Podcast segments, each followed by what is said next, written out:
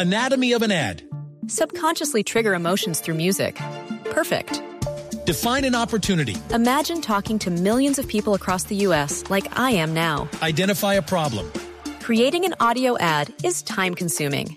Offer a solution. Utilize cutting edge AI. Imagine creating all that in under 30 seconds. Well, we did to create this ad. To learn more about AI in the audio industry, download the white paper from audiostack.ai. 33 son los casos de familias divididas entre Colombia y Venezuela que tienen registrados la Cancillería colombiana. Por eso, a partir de hoy, los funcionarios de esta división del gobierno en el punto de atención intermedio con Venezuela serán atendidos para que se devuelvan de manera inmediata a los colombianos atrapados en el vecino país. Daniela Morales con los detalles. Víctor Bautista, asesor de la canciller María Ángela Holguín, aseguró que a partir de hoy estará instalada una carpa al lado del puente internacional Simón Bolívar, a donde podrán llegar todos los colombianos deportados y también que se encuentran en el sector de la parada a poner las denuncias sobre la división de sus familias para poder intermediar y traer a sus hijos de vuelta y también dar a conocer si fueron víctimas de alguna agresión por parte de la Guardia Bolivariana. Pero también es muy importante que sistematicemos el número de quejas y casos concretos donde nuestras familias colombianas han tenido alguna separación de su familia, llámese su esposo, sus hijos, cualquier parte de la familia. En ese caso ya tenemos 33 casos de desquebrajamiento de familias que requerimos volver a unificar y que, y que necesitamos trabajar. Adicionalmente, eh, necesitamos ver las condiciones y los derechos de, esos niños abandonados allá o que están con otras personas. Y los maltratos que han hablado tanto los deportados, requerimos tenerlos para sistematizarlos y lograr que ellos, eh, las autoridades venezolanas, nos respondan por esos casos. Bautista aseguró que funcionarios de la Cancillería pasarán igualmente por los albergues para poder recoger también sus denuncias y solicitudes. Daniela Morales, Blue Radio.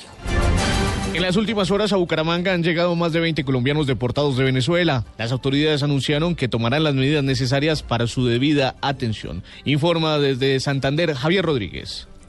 Diego, una ruta de atención a los colombianos víctimas de haber sido deportados desde Venezuela lista la alcaldía de Bucaramanga luego que a la ciudad en las últimas horas llegaran varias personas procedentes de Cúcuta. Según el secretario del Interior César Parra, estos deportados no quieren estar en la frontera por las difíciles condiciones que se presentan en la zona.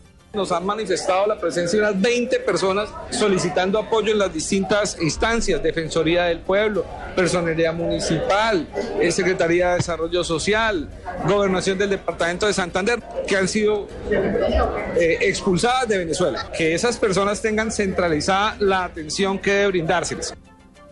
A los primeros deportados que han llegado a Bucaramanga se le está brindando una casa de paso por parte de la alcaldía. En la capital santanderiana, Javier Rodríguez, Blue Radio.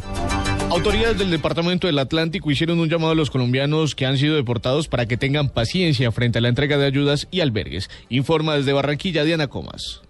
Hasta el momento en el Atlántico se han censado 60 colombianos deportados. Sin embargo, la secretaria del Interior, Dalin Izáciga, precisó que primero deben pasar por los registros en el Centro de Servicios Migratorios mientras se esperan las instrucciones del Gobierno Nacional para entregar las ayudas humanitarias. Eh, en primera instancia, pues de acuerdo a las dices que ha dado el mismo Gobierno Nacional, se está haciendo un censo para saber cómo vamos a orientar las ayudas que recibamos de la misma Unidad Nacional de Gestión del Riesgo. Pero aquí hoy no se pueden entregar ninguna ayuda porque no la hemos recibido para que la gente esté clara en eso. En cuanto a los albergues, dijo que solo a uno de los deportados censados lo van a reubicar debido a que los demás han sido acogidos por vecinos y amigos.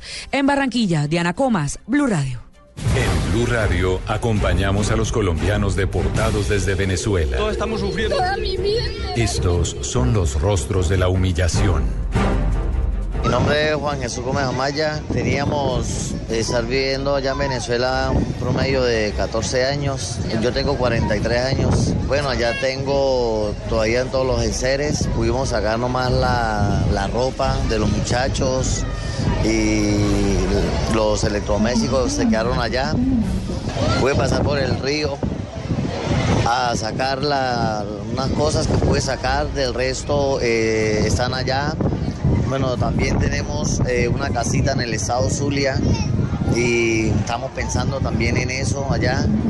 Y esto, bueno, estaba trabajando, eh, el trabajo mío era de la frontera y lamentablemente pues me quedé sin trabajo porque como está cerrada la frontera.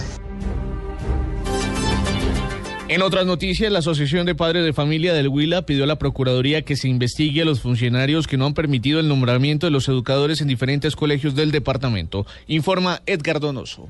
Ante la Procuraduría General de la Nación, la Asociación de Padres de Familia pidió que se investiguen a los funcionarios que no han permitido el nombramiento de educadores en diferentes instituciones educativas en el departamento del Huila y que han afectado a más de 2.000 alumnos. Soy Lo Chaos, presidente a su padre Huila.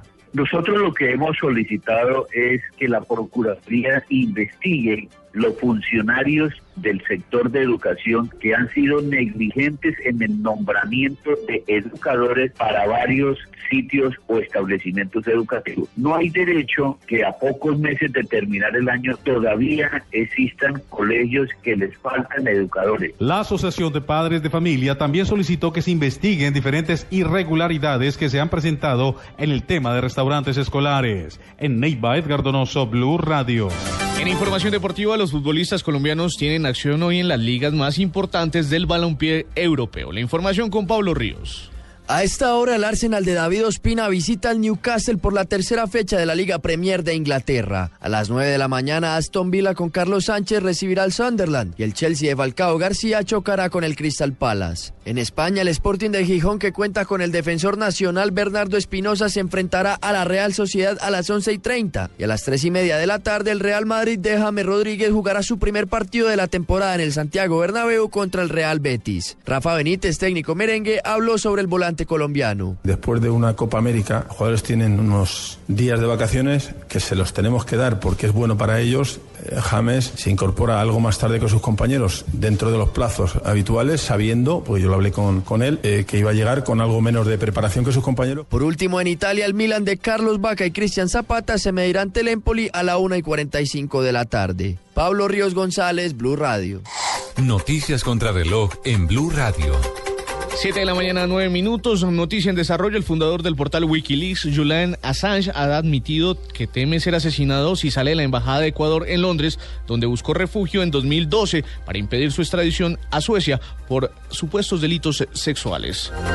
La cifra, de acuerdo con un censo adelantado por las autoridades locales, se ha identificado que más de 2.053 estudiantes se encuentran desescolarizados por el cierre de la frontera. Así lo dio a conocer la ministra de Educación Gina Parodi, quien pidió ayuda a los rectores de esta zona del país para dimensionar esta problemática.